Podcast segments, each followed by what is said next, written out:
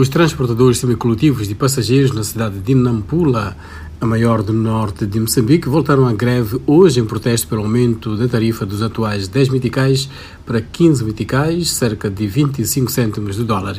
Esta é a segunda paralisação em menos de dois meses e é resultado da falta de consensos entre a Associação dos Transportadores e a delegada liderada por Paulo Van Halle da Renamo. Ali em Nampula está a Dina Soler, que reporta. Os transportadores dizem ter decidido pela paralisação para pressionar a idilidade a tomar uma decisão urgente face ao aumento de preços de combustível, peças e acessórios de viaturas. Um dos motoristas entrevistado pela Voz da América explica que não há rendimento na atividade com os preços cada vez mais altos de combustíveis. Mário Alfani acrescenta que antes conseguiam um lucro diário de mil meticais, mas agora só conseguem 200 meticais. Por isso que querem que haja reajuste. O pressário tinha que ser 15 meticais, é normal, né? Todo o dinheiro que conseguimos durante o dia vai para o combustível. Aí não há vantagem para estarmos a fazer chapa daqui para aqui.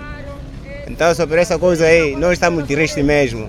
Como consequência, pessoas que pretendiam ir ao trabalho, escola, comércio, entre outras atividades, foram forçadas a longas distâncias e algumas desistiram de continuar a viagem.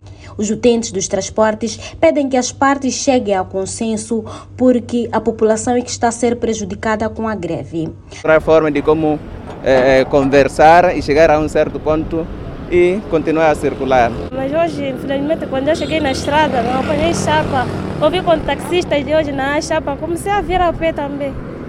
Assim hoje estou atrasado.